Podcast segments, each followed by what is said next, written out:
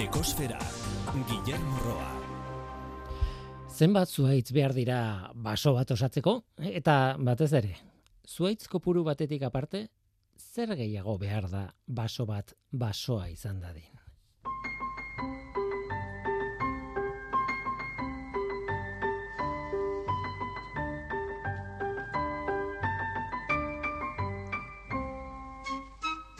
Kaixo denoi, ongietorri ekosferara.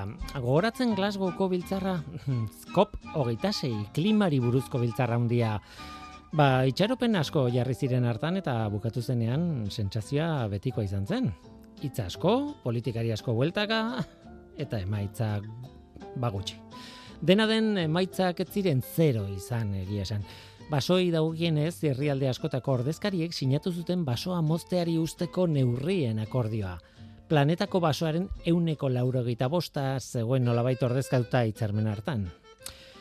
Ba orain berriak ez dira osonak. Kop hogeita zei hartan sinatutakoak ez du mantxotu basoaren desagerpena. Marylandeko unibertsitatean egindako azterketa baten arabera, 2008 batean, Suitzaren azalera bereko baso azalera bat galdu da. Alegia, agintariak ez dira betetzen ari Glasgow sinatutakoa. Sinatzaileen artean adibidez, Brasil. Ustez, 2008 marrerako geratuko du basoaren galera. Mm, Horein goz aurrerapenik ez da, herrialde hartan.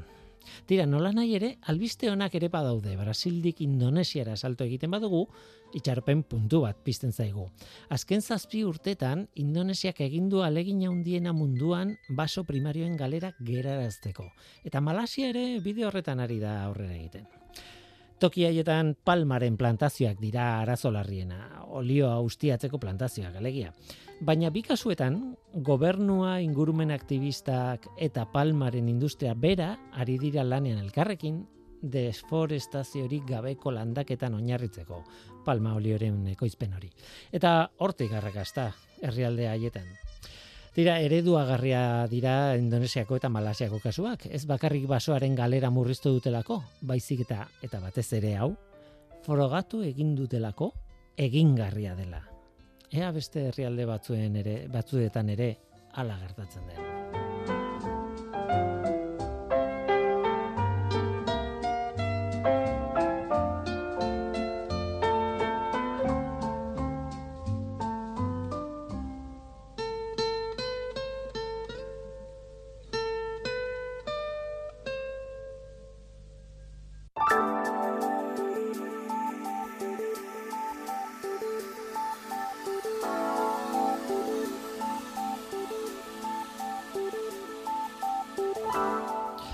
Tira, atmosferako CO2 konzentrazioari buruzko datuak ekarri behar ditugu orain e, igandeko datua da, ekainaren hogeita bostekoa lareunda hogeita bi koma hogei ppm izan dira mauna loa sumendiaren behatokian neurtua. Oso zenbaki altua da CO2 konzentrazioa izateko. Iazko ekainaren hogeita bosteko datua lareunda hogei puntu laurogeita emeretzi ppm izan zen.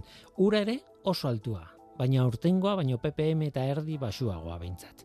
CO2ren kontzentrazioak jarraitzen du igotzen urtez urte, ez da gelditzen eta hori ez da berriona. Berriona izango litzateke CO2ren kontzentrazioa berreunda laurogei ppm inguruko balitz, eta ez lareunda hogeitik gorakoa.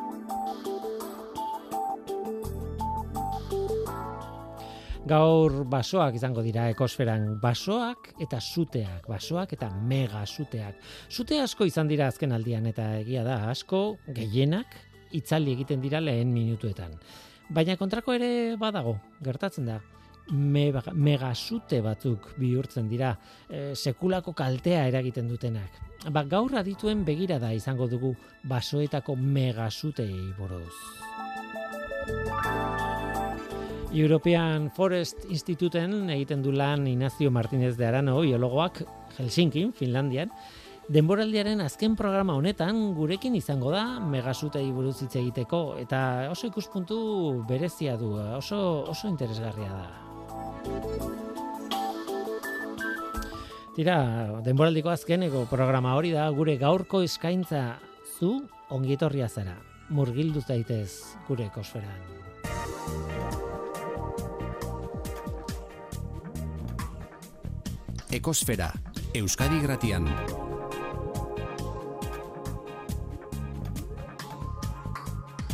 Ekosfera.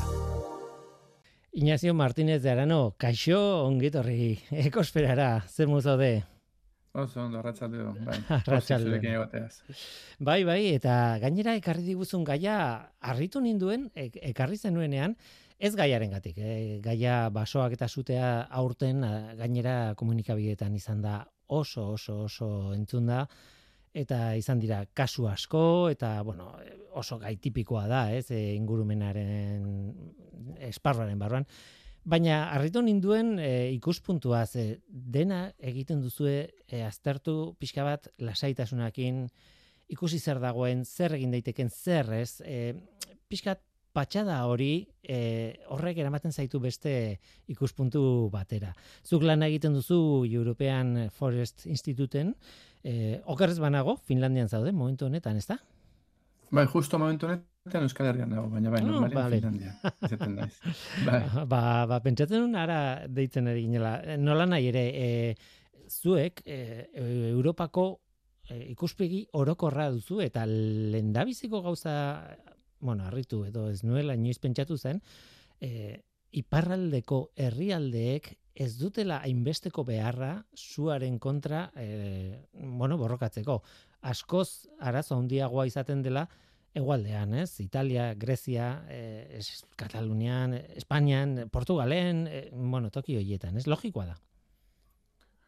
Bai, bai, logikoa da, ze duda, duda barik eh, eguraldia klimak eh, sekulako eragina du zute bat eh, sortzean eta bat ere garatzean, ez?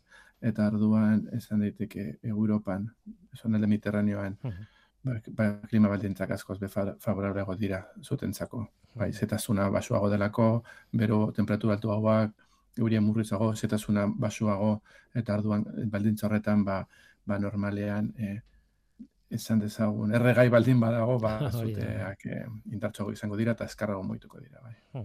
Kontatzen zenuen oso ondo antolatuta, gainera, em, ulertu berdugula, batez ere, zergatik pizten diren, nola pizten diren, nolako zuak dauden, nolako zu ezberdinak dauden, eta horretaz hitz egingo dugu horretaz guztiaz, eta gero horren erreakzioa zein izan behar duen, odo nolakoa izan behar duen, ez? Em, datu bitxi bat ematen zenuen asuaz hitzegin hasi baino lehen, zain hain zuzen ere, bueno, baso kopurua. E, gaur gainera, basoaren inguruan montatu dute pixka bate programa, eta esaten zenuen, eta aurkezten zenuen e, mapa bat, eta hor ikusten zen argi eta garbi, askoz baso azalera gehiago daukagu, e, zuaitzen azalera gehiago daukagula, adibidez duela mende bat baino. Eta horrek harritu nau, harritu nau, baina, baina hala da, ez da? Bai, korrek, horrela da. Batzutan badugu irudia, ba, deforestazioaren irudia, ez?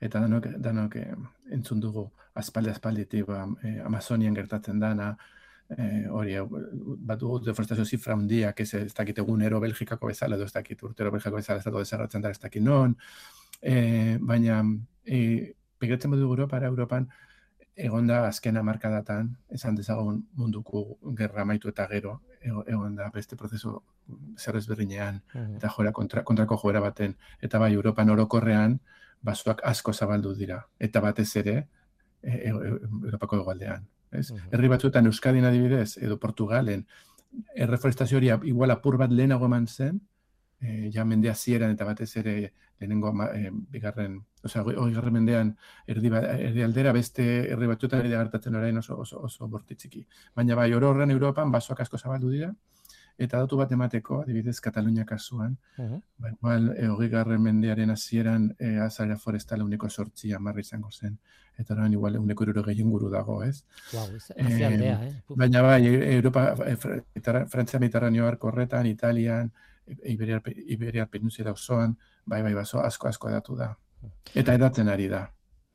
Nola nahi ere gu, bueno, e, horrelako ideia simplisteekin funtzionatzen dugu, beti entzun dugu, ez? E, adibidez, e, Iberiar penintxulan, ba, adibide tipiko aur, e, zea, katxagorri batek basakutuko luke e, zea osoa, penintxula osoa, zuaitze, zuaitz, baina hori ez da erreala, gero historialariek kontatzen bai, zuten... Izango zen, izango zen bere gara, izango zen, esaten da, nik Katalunia eriburuzko zifrak eman dizut, esaten da orain, mila urtea baino baso gehiago dago. Edo inoiz ez den egon hainbeste baso. Mila, Mhm. mila urtetik, osea, azken mila urtetan. Hori da. Eta orduan, posible da, mm, bai, Ba- eh, Mhm.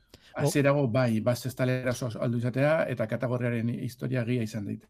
eh? Baina gogoratzen Baina, dut... baina eh, gero deforestazio oso bortitza izan zen, oso bortitza. oso eta de- bortitza, deforestazioen pikoa, deforestazio maksimoa eman zen hogei garren mendean, eh? industriala dela eta ergain erabilpena dela eta eta eta esan dezagun berrogei eta eh, est- estatuaren kasuan justo gerra zibilan parean oin, eh, eta gero ba ez ez dakit eh, erabilpen agrikoaren maksimo ematen da mhm. baina, baina horrez gero, ez, eh, amaitu da, osea, butano botila, edo butano bombona, eh, eh, joan zen herrietara, sekulako de, de populazioa eman da eh, herrietan, ez? De, abeltantza estensibo abandonatu egin da, herriak eh, murriztu egin dira, eta eta zer gertatu da, ba, basoa zabaldu egin da, orduan. Orduan baso, basoak zabaldu dira, zuaistrak zabaldu dira, oso, oso baso gazteak askotan, em, baina bai, be, zabalpena azken eman dezagun irrogeita mar urtetan, baso da pena oso bortitz izan da. Eta hori da, eta horrela komentatu genuen, em, baso katastrofiko honen Aha. eh, faktore handi bat, ez? Klimaldaketa dagoan, baina benetan aldatu dena da basoen edapena eta erregaien kopurua eta erregaien jarraitasuna paisajean. Claro, zuari buruzari garenean, basoa egoteak esan nahi duen gaia dagoela, ez? E, Ez balego, e, zu arriskoa Bai. txikiagoa litzateke zuzenean. eh? Bai, komentatzen nizun, ba, basoari eztabaida asko ditugu eta norberak ikusten du basoa bere aldetik, ez? Batzuk ikusten dute egurra edo zura, batez ere, beste batzuk ikusten dute e, bionistasuna, odo batez ere bionistasuna, baina baina zuentzale batak igual ikusten du erregaia. Ez, eta eta egia da, basoak esan nahi du biomasa dagoela, eh, ezeago edo lehorrago, baina biomasa dago, eta eta arduan ez, ez balego basorik ez zegoen eh, ez, ez genuen ez zuterik izango, ezta? Eh, Mhm. Aipatzen zenuen gainera, bueno, ba hori, zuari begira hain zuzen ere, eh, bueno, badaude zu asko eta batzutan eh, zuen zuteen kopurua ematen da eta oso altua da, baina aipatzen zenuen, bueno, asko lehenengo minututan itzaltzen dira, baina eh, gur, gurik eskatzen digutenak dira megasuteak, ez? Eh, orain kontatuko dugu zer diren megasuteak, baina eh, azkenean esaten zenuen eh, zure hitzaldian em, zea, megasute gutxiago zeudela edo hemen ez zirela ohikoak e, garai batean, ez? Hori da ugaritu direnak, megasuteak. Bai, be, arrazo horrengatik, porque, o sea, lehenengo, zute, igual, zute bat, bate, o sea, baldintza favorable guztietan, zute batek hektaria batzuk hartuko zuen, irrogeita mar, irroge, irrogei barrena markadan, ba, baso gehiagorik ez zegoelako, edo, edo jarreta, erragaioner jarretasuna ematen zelako. Orain, baldintza berean, zuak izan dezake, hartu dezake azalera askoz bezabalago eta intentsitate askoz behandiagoa. Tarduan betidanik egondanan arriskoa, baina, arrisko, baina, baina eh, zutzeak, in- inizioak, eh, ez zuten ematen hainbeste, osea, orain ikusten ari garen eh, zute erraldo jo, Mhm. horiek. Eta hori da, hori baina arrazoa dago esan duguna, ba, klimaldaketarekin, ba, arrisko handiko e- eguna gero eta urra, maizago ematen dira, batetik, baina gero, zu, zutze egon egonez gero, eta lehenengo atakia eskapatu ez gero, Mhm. ba, ba katastrofiko edo oso zabala oso ondia eta oso eskarra bihurtzeko aurrizko ondiago dago. Batez ere, erregai gehiago dagoelako. Eta zori bakarrik, gero, gero zer gertatu da, askotan erregaia edo basoa hurbiltzen ari da etxeetara, hurbiltzen ari da hirietara eta arriskatara. Eta orduan jaz da bakarrik zutea natura, mm, takit, kalte natural, ekologiko egin dezakelako, baizik eta ja giza kalteak eta kalte ekonomiko oso ondiak sa- sa- sartu ezak, eh, sortu ezakelako. Mhm. Eta hori, eta hori da be bai, ba, ba, basoa, ja, e, baso eta hirien arteko interfazia be, em, askoz be komplexoago da, Claro. eta zuge ugariagoa. Eta hori da arriskoaren faktore. Eta zaten dizut hori, ze arrisko ulertu behar dugu. Osa, basoa, osa, zute da gauza bat, baina ze kalte egin dezaken zute hori hori be- benetan kezkatu gaituena da. Bai, mm, gaur egun etxetxoak daude basoren barruan, e, behar bada garai batean ez, gainera basoa iristen baldin bada gure ganaino, e, gure mm, hirietako kanpoko barrietaraino edo edo hirian sartu edo ba noski zuk esatzen interfaze hori, muga hori, zu hiri muga hori eh markatu, baso hiri muga hori askoz handiagoa da eta askoz konplexuagoa ere bai, ez. Hori da. Hori da. Urbanizazio asko egin dugu bebai, eta Euskadin batzu, baina Europa, Europa mailan egin dira urbanizazio asko natura barruan, baso barruan, begiratzen badugu paisajea, Frantzian, Nizaldean, edo, edo, akontazu inguran ikusiko zu, ze, ze, ze, ze interfaz, iri baso interfaz komplexua eta zabala dagoen, eta non imposible da, etxe guzti hori babestea, ez? Udan, basoa zabaltzen neurrian, eta etxak baso artean sartzen diren neurrian, ba, ba, arriskoa biderkatzen da. Bai. Eh, noski, eh, urrengo galdera izango litzateke nola pizten dira zuak, baina eh, hori galdetu beharren, behar bada galdetuko dizut, badakigu nola pizten diren zuak, esan nahi dut, eh, hor eh, arrazoi asko on daitezke, noski baietz, eta, eta badaude arrazoi asko, baina aipatzen zenuen gauzatako bat, deigarria iruditu zitzaidan da, behar bada ez dagoela oso ikertuta nola pizten diren zuak. Bai, no, bai, egia da, handa dago oso mundu bat askoz, sakontzeko, ez? Ze, ze zutze batuta kopuru handia da, eta eta zute kopurua kontrolatu behar da batez ere egun konkreto batzuetan non arrisko handia dagoen, ez? Baina bai, ordu normalean bai, eh, du nekaz, ez, ez dakit, komunikazio elbidetan eta askotan eta politikoek eta askotan esaten dute, izan da, ez? Nahi asko zutea, bai, bai, terrorismo ambientalaren zut, ez dakiz zer. Eh, bai, eta gero, eta gero hor geritzen gara eta ez dugu zabaltzen gehiago. Bai egia da, gero eta gehiago ikasten da, em, e, estatu maian tradizion dia dago baso zuten gauzak e, ikertzeko Euskadin az, az, kapasiatak dira indartzen orain, baina e, eman dezagun, igual lasterketa superficiala egiten dugu eta batzutan ez dugu egiten lasterketa soziologikoa, eh? nahi dut, negligentzi bada edo istripo bada edo edo zurkeria bat edo aproposo bada ez dugu ikertzen ba zergatik ba aproposa ez ze perfila dagoan ze zein da arrazoak zergatiak ez? Ulertzen ez gelitzen gara bai izan da e, fu intenzionatu zaten dugun bezala. Bai baina ba, ez dugu urrengo pasora ematen ez intentzio hori zergatik ematen da zergatik zergatik basoa herri eta ez, ez erre beste gauza bat adibidez ez?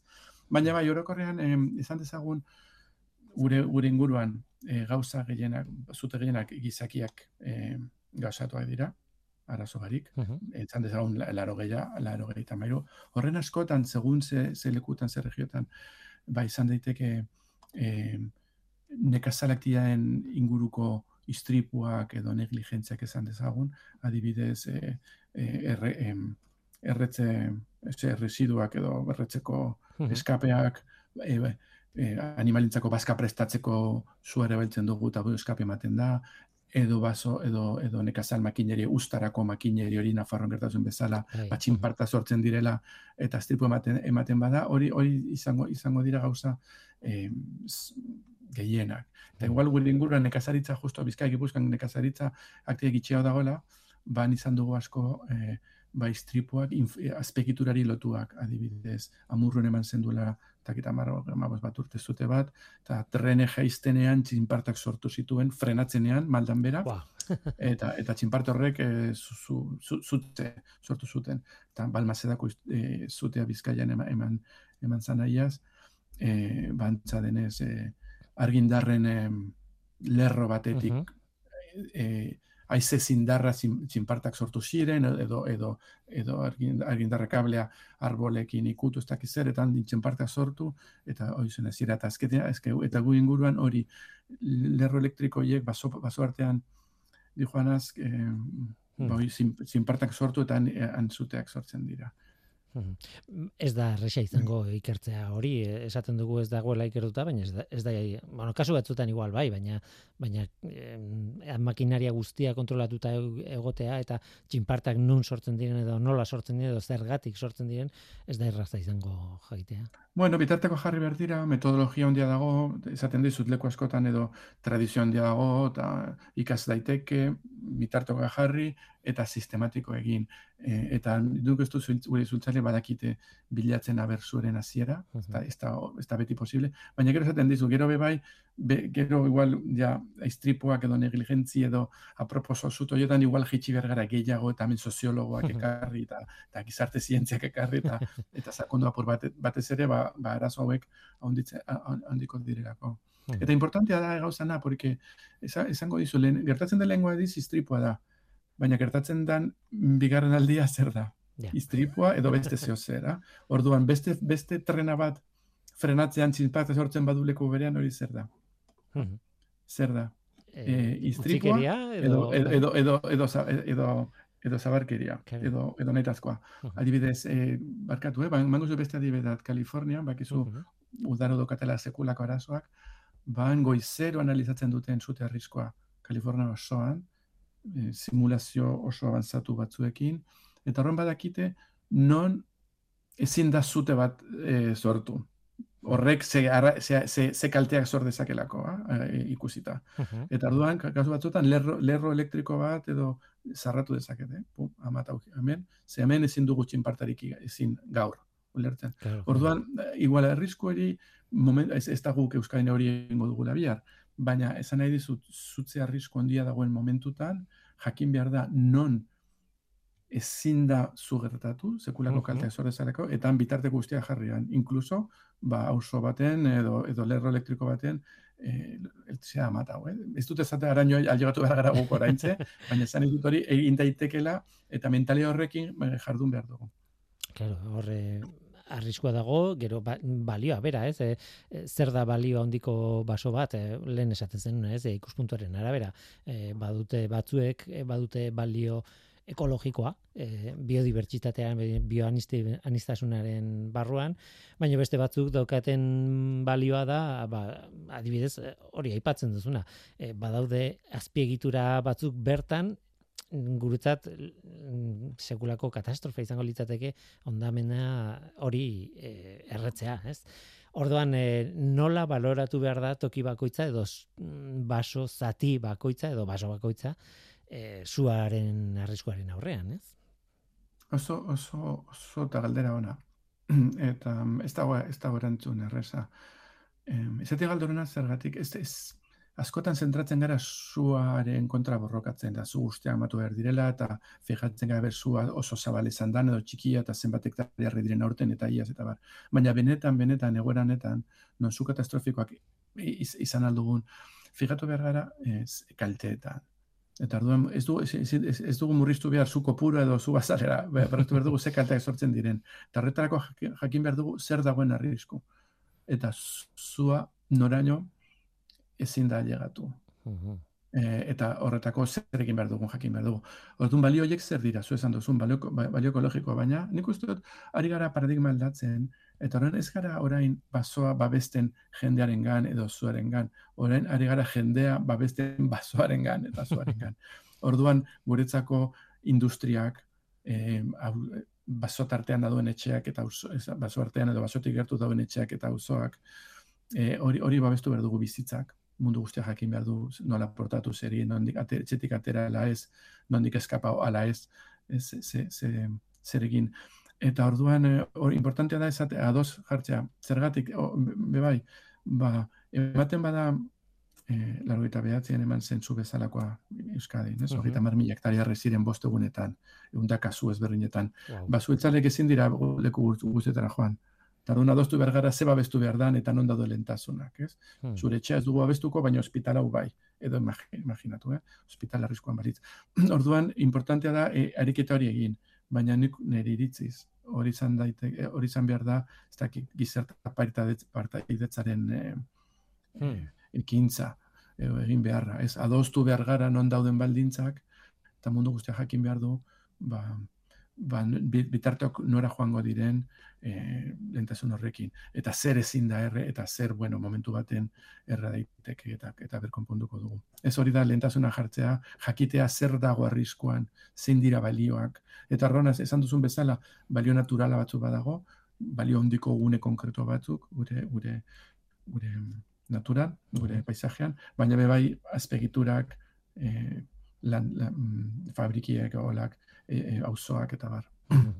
e, bueno, zuk e, kontatutako hitzalditik abiatu naiz eta horregatik etortzen zaizkit burura ideia hauek, baina e, azpimarratu zenuen gauzatako bat eta oso garrantzitsua iruditzen zait, e, esaten zenuen, e, bueno, zeinek dauka ardura suaren kontra egiteko eta, bueno, ba, protekzion zibil edo e, ba, babes zibilak e, printzipioz, etorriko zitzaigun burura denoi, baina behar bada ez da hori horrela izan behar, baizik eta zerbait orokorragoa eh, esaten zenuen.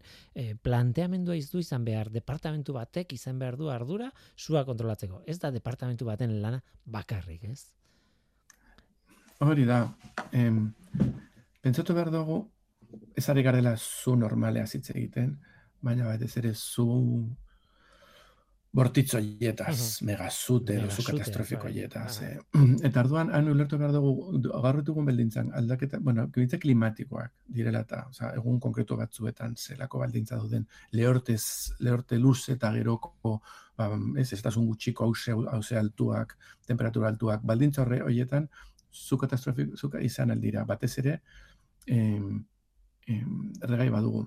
Erregai nahikoa dagoenean, ba, hor sortzen diren zure intensidadeak, hain altuak diren non estinzio kapazidadea gainditzen den. Orduan, zute horiek ezin dira amatau, teknikoki. Berdin dio zer botatzen duzunan.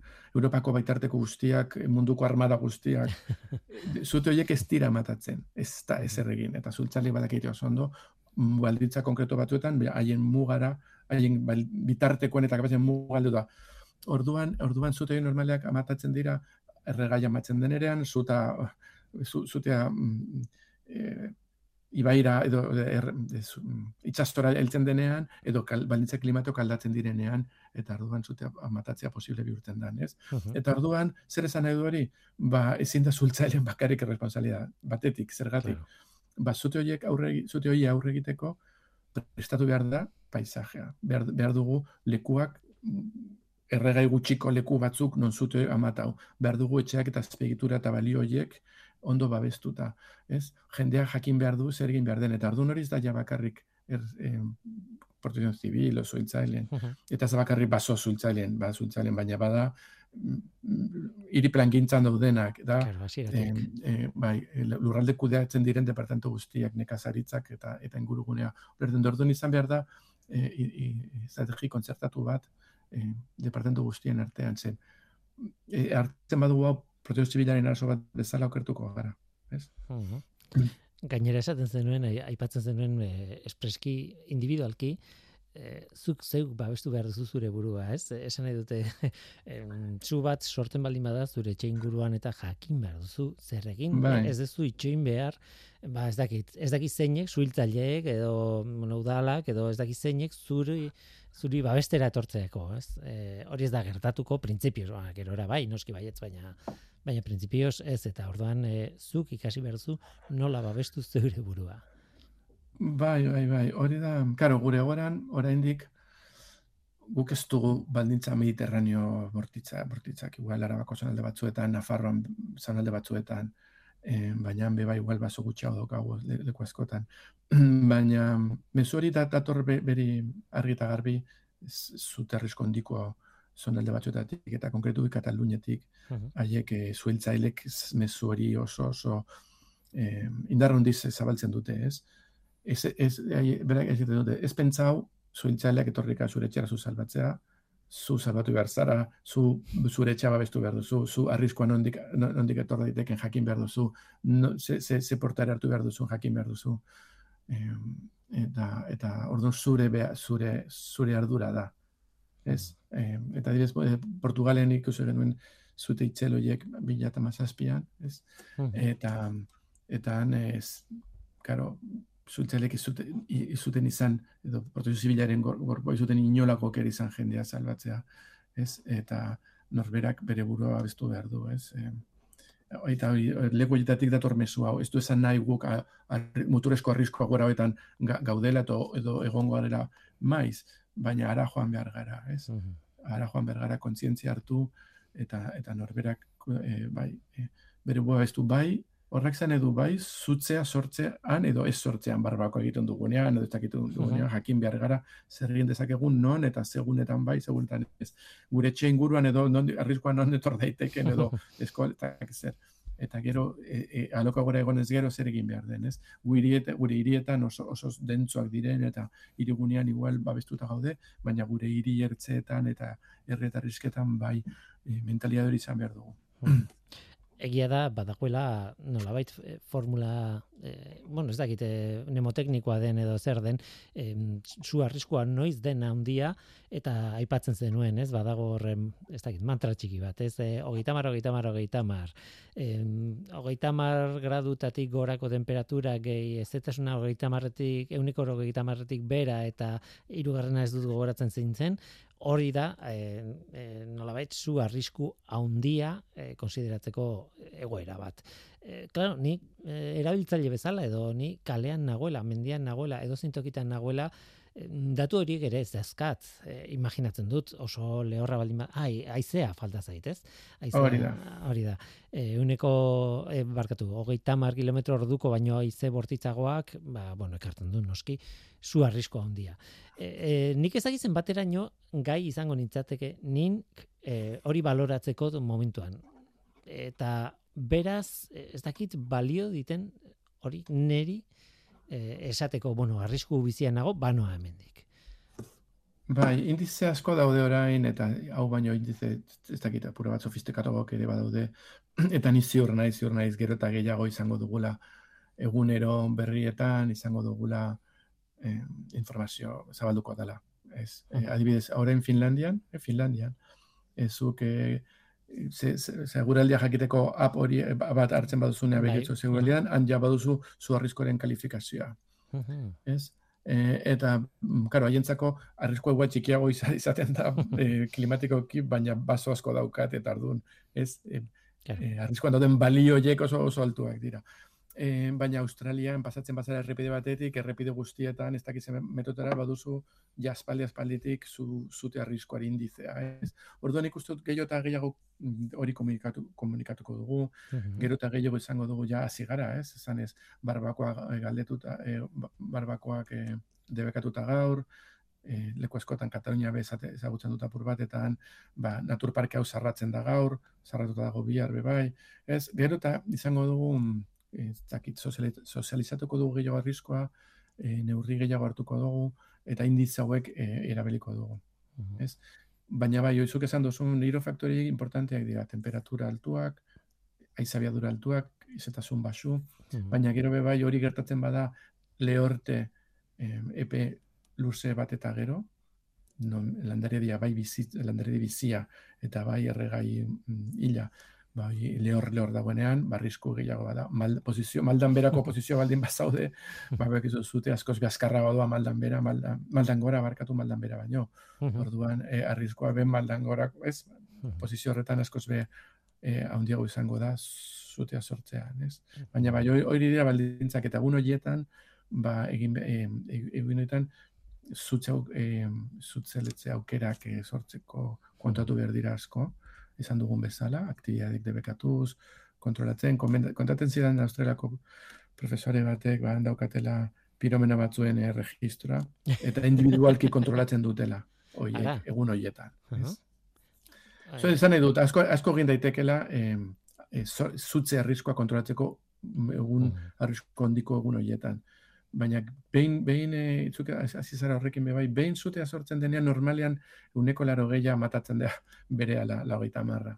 ez? Baina beti daude, ez, uste, uneko, uneko biak egiten du uneko laro gehiaren kalteak, ez? Claro. Orduan beti eskapatu iten da baten bat, eta hoiek dira kaltea sortzen dutenak, eta hoiek amatatzeko behar dugu landaredia paisajea prestatu, bai. Horra, ipatzen zenuen. Itxenguruko zonaldeak babestuz, zonalde batzuk, eh, takit, eh, desa moduko basoekin, edo, edo landakin, eh, nola, zutea amatu daiteken.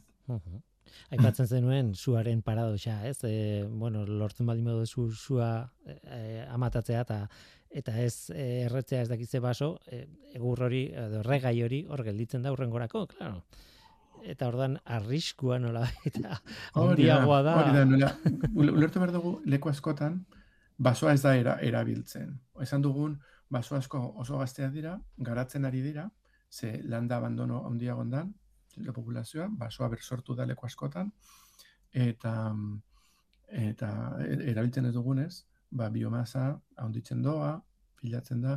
Orduan, ez, e, zutea matatzen badugun bakoitzean edo zua ematen den ez den urte bakoitzean ba biomasa gehiago. Hmm. konbustiblegia eta orduan bal, zute katastrofiko baten baldintzaz eh, ondit, onditzen ari dira.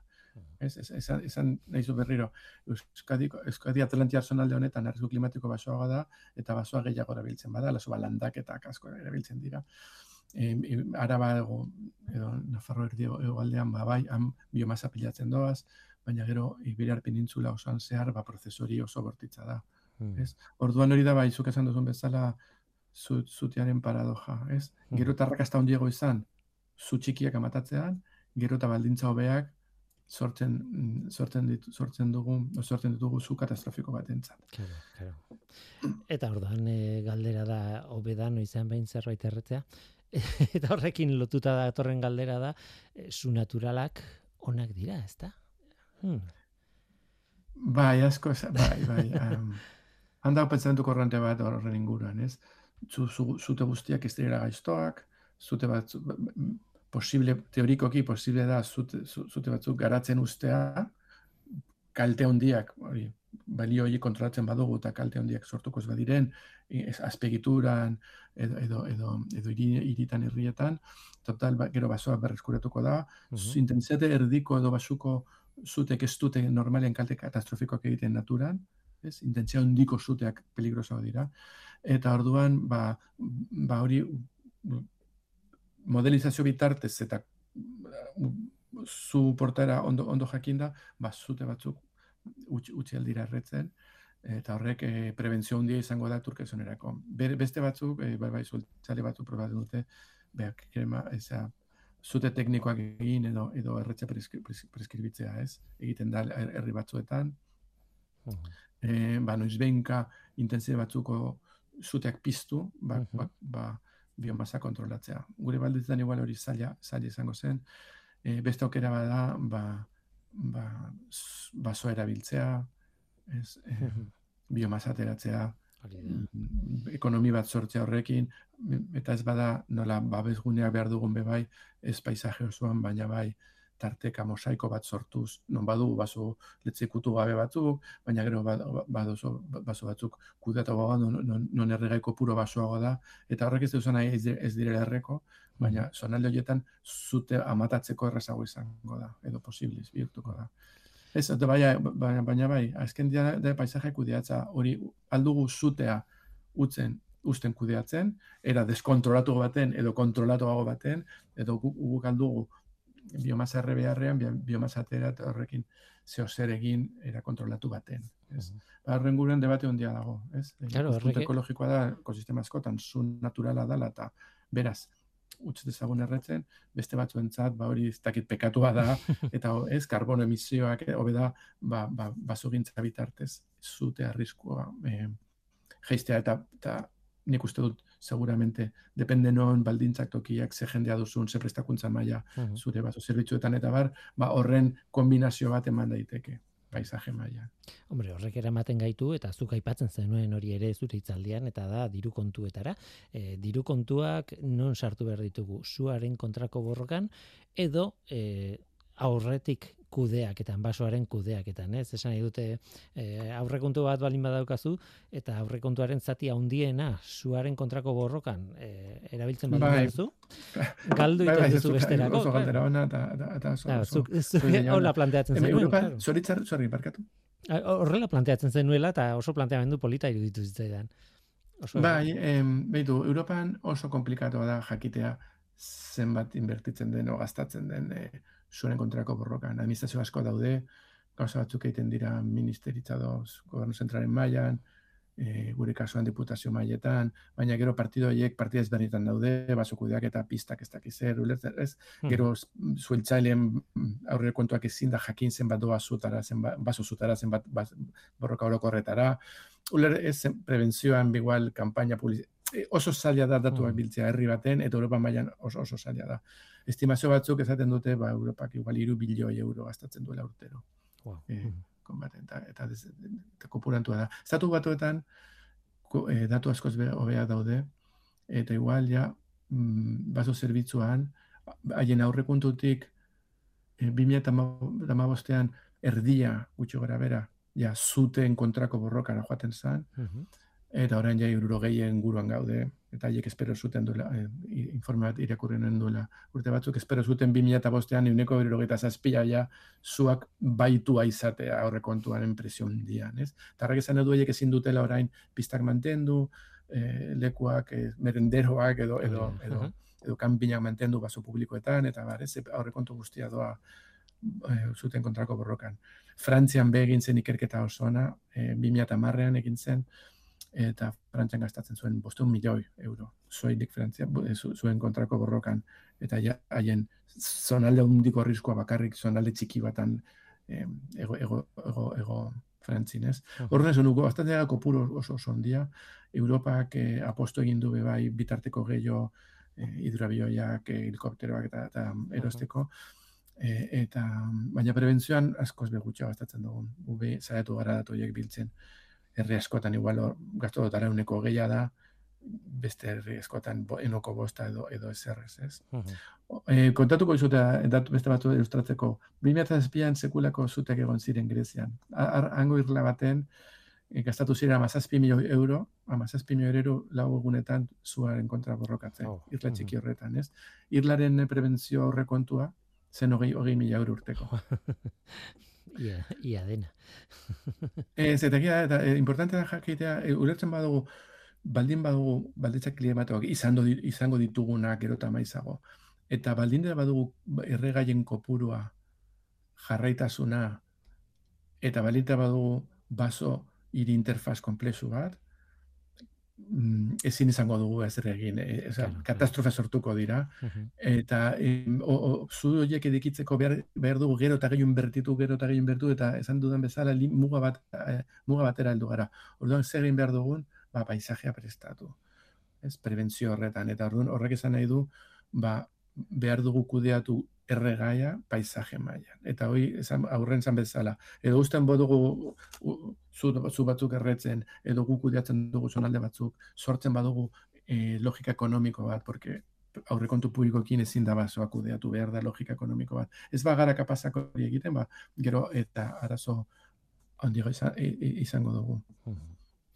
Tira, bukatzen ari gara, oaindik gelditzen zaigu denbora pixka bat, baina dena den e, galdetu nahi nizun, eta, eta hau ere, bere garaian galdetu nizun. E, arritu ninduen hainbeste aipatzea Katalunia kasu honetan, ez? Eta esaten zenuen erreferente bat dela, ez? Zuaren kontrako borrokan edo zuaren kudeaketan, ez dakit, basoaren kudeaketan, zuari begira, zergatik da Katalunia hain erreferente handia? Bueno, eh, baso, baso azalera oso zabala da, bitarteko asko inbertitu dute, em, risko klimatiko onje dute, izan dute zute katastrofiko batzuk e, iraganean, eta orduan kapazia asko sortu dute. Orokorrean, e, orokorrean disastren aurreko aurre egiteko, eta, eta baso zuten kasuan, bebai. Nik nik apatzen du asko Katalunia, e, estatu maila referente direlako, pentsamolde berrira joan direlako, eta izin dira entzindariak, e, nik idei bat, hemen plasatu da ide batzuk hori garatzen, esan ez, estinzio mm. limite heldu gara, paisajean fijatu behar gara, ez inbertitu gehiago bitartekoetan, inbertitu paisajean, babestu zure burua, ez pentsatuko joango garela. Babesten hori dira mezu batzuk gai garatu dira Katalunia, eta e, hortik edatu dira Europa, Europa leku eskotara. Baina bebai epaten du ezagutzen dudarako beto beste herri batzu baino. Ha? Ze bebai Grezian, Italian, Portugalen, Espainiako beste zonalde batzuetan bebai mm, jakinduri asko dago zuteaz eta eta borrokaz. Baina igual Katalunian garatu dira diskurtso hau e, artikulatu gehiago. Eta egongo dira arroza historikoak an pertsona talde bat egon zen entrenatuta edo pertsona konkretu bat estatu batuetan, hartu zuen idei berriak, metodologi berriak, eraman zuen Kataluniara, sortu zuen prozion zibilen barruan, zueltzen barruan, baso ana, zu analizi bat talde bat, eta baso zuteak aurre egite, bat zuteari aurre egiteko talde berezi bat, graf, eta joan dira, joan dira em, ideia garatzen, e, eta gero, karo, el, nazioarteko elkartasuna dela eta ez zare asko landu dute, eta bueno, e, nik uste eta izan dira aitzindariki onelako ide batzu garatzen. Baina be bai esaten dizut, e, aipatzen du Katalunian bizi izan, izan ez delako sortzi urte, eta ondo ezagutzen du delako. Nola nahi ere, ikasi dute haien zuetatik, hain zuzen ere, ez? E, eskarmentuak eman die, nundik bai, heldu eta... Bai, bai, eta, eta oso aktibo izan diren nazioarteko kooperazioan, eta arduan bezagutu dute beste, hain beste egoera. Tira, ba, iruditzen bat zizu hemen utziko dugu eh, elkarrizketa. Oso elkarrizketa interesgarria da, nik uste dut, e, bost minutuan behin e, gai berriak etatzen zirela, eske, eta iruditzen zait, zuaren eta basoaren kudeaketaren gaia, horrelakoa dela, ez? E, erpina asko ditu, e, gauza asko ditu, ikuspuntu asko ditu, eta ez da bat ere erresa, e, mezu simplista eta, eta kategoriko bat ematen, ez? E, hau, gai komplexua da, eta eta oso patxadaz aztertu beharrekoa. Bai. Mm. No, arraza duzu, enbeste de utzi dugu tinteroan. claro. Baina, baina uste dut bai mezu hori da, ez? Arazo komplejoa da, ez da baso arazoa da, da gizarte arazoa, eta arduan e, leku askotatik landu egin behar da, hori babesteko. Ez? Mm. Adibidez, ez dugu aipatu interfaz urbano fersal hori nola kudeatu eta zerin dezakegu nobeto, baina mm. argita garbi dago hori, ez dakit baso departamento tradizio batetik at dagoela, eta hori behar dira beste aktore batzuk e, joko honetan sartu behar direla. Baina bai, e, nire azken idea izango zen, hau ez dela baso arazo bat, hau da, letzai, paisaje edo gizarte arazo bat. Mm. Orokortasunetik begiratu beharrekoa. Ba, European Forest Institutuko aditua Ignacio Martínez de Arano, eh, eskerrik asko gurekin izateagatik eta eh, besarka da hundi bat eh, zurekin izan nintzen eta eta oso oso, oso gustora eta orain irratira etorri zara. Eskerrik asko ta nahi duzun arte. Eskerrik asko zuri, eh, entzule guztien nere nere plazerra izan da benetan. Horrengo arte. Horrengo arte.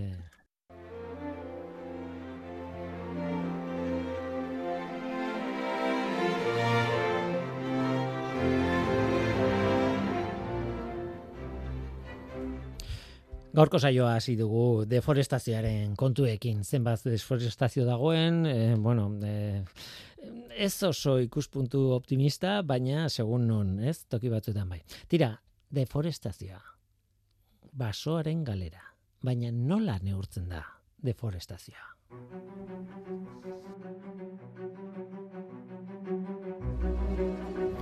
Nola neurtzen den desforestazioa, deforestazioa. Ba, erantzun errazena gaur egun satelite bidezko irudietan neurtuta izango litzateke. Bueno, azalerak konparatuta azken batean, ez? Makina batek egin dezake, ordenagailu batek egin dezake.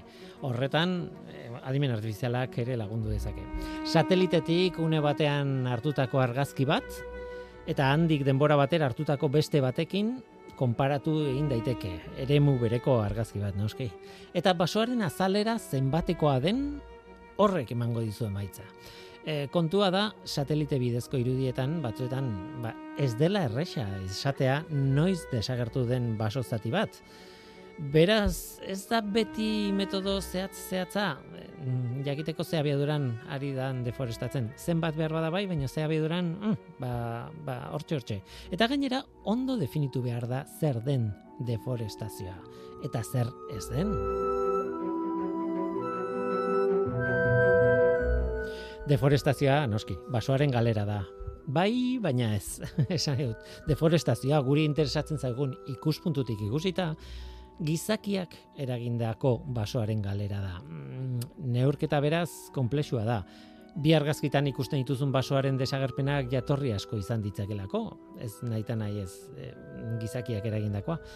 Sua izan daiteke, baina zu naturalak ere badaude, zuaitzen gaixotasunak ere izan daitezke, noski bizionak dira eta gaixotu egiten dira noizean behin eta beste bizionak bezala, noski. Eta gainera gaixotasun infekziosoak direnean, elkarren ondoan egoteak, ezin mugiturik, ba, gaixoaldia handiak ekartzen ditu batzuetan infekzioa zabaldu egiten delako. Tira ekaitzak ere izan daitezke zuaitzak botatzen dituztenak, haizearen bitartez edo tximisten bidez suak eragiten dituztenak eta berriz ere, lehen aipatutakoa, sua naturala, nola bait. Arrazoi asko egon daitezke baso zatiak desagertzeko. E, horrek esan nahi du, neurketa ez dela errasa e, jakin nahi baldin baduzu gizakiak zenbat eragin duen deforestazio horretan. E, ez da argazkien konparaketa hutsa izaten.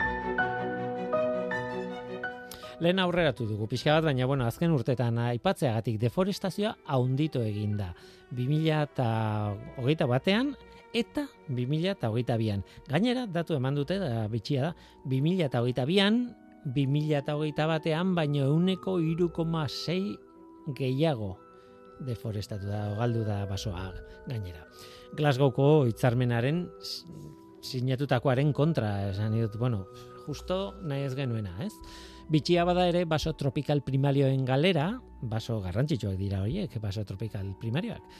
Ba, galera ia euneko amar haunditu zen 2008an.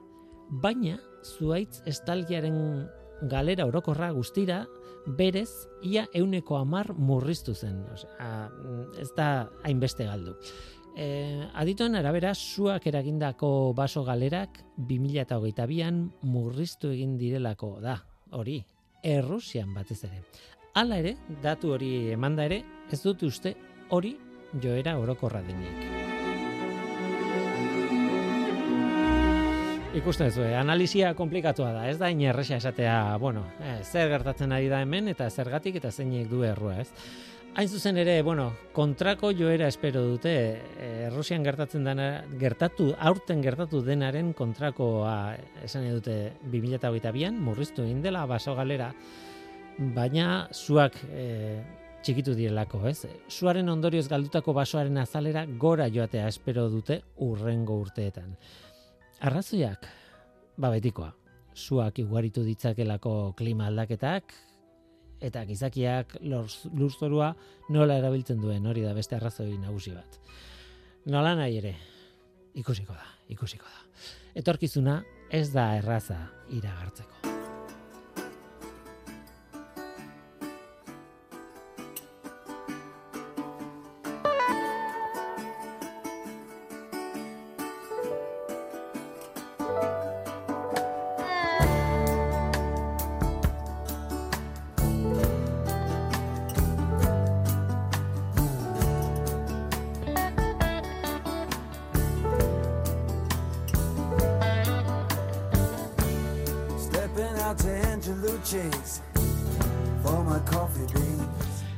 Eta gu bagoaz, denboraldiko azken saioa da gaurkoa hori bai, badakizu eh, beti bezala, udan, udako edizioa daukagu. Ekosferako udako edizioa izango da, astero, astero izango dira errepikapenak, denboraldi honetan izan ditugun programena, programa onenak, edo, mm, bueno, ez dakit. Beintzat eh, aukeratu ditugun batzuk, espero gustokoak izatea. Beraz, astez aste entzungo duzuen nire agutxa, naizta grabatu izan, hemen izango gara zuekin. Tira eta orain bai, orain bai gu bagoaz Mikel Fonseca izan da teknikan eta ni Guillermo Roa mikroan. Datorren astean, astean ber, e, berriz izango gara zuekin, baina hori, grabatuta, grabaketekin udako edizioa hasiko delako. Bitartean, uda oso ona pasa, ondo izan, eta animo, iralian izango gara berriz. route.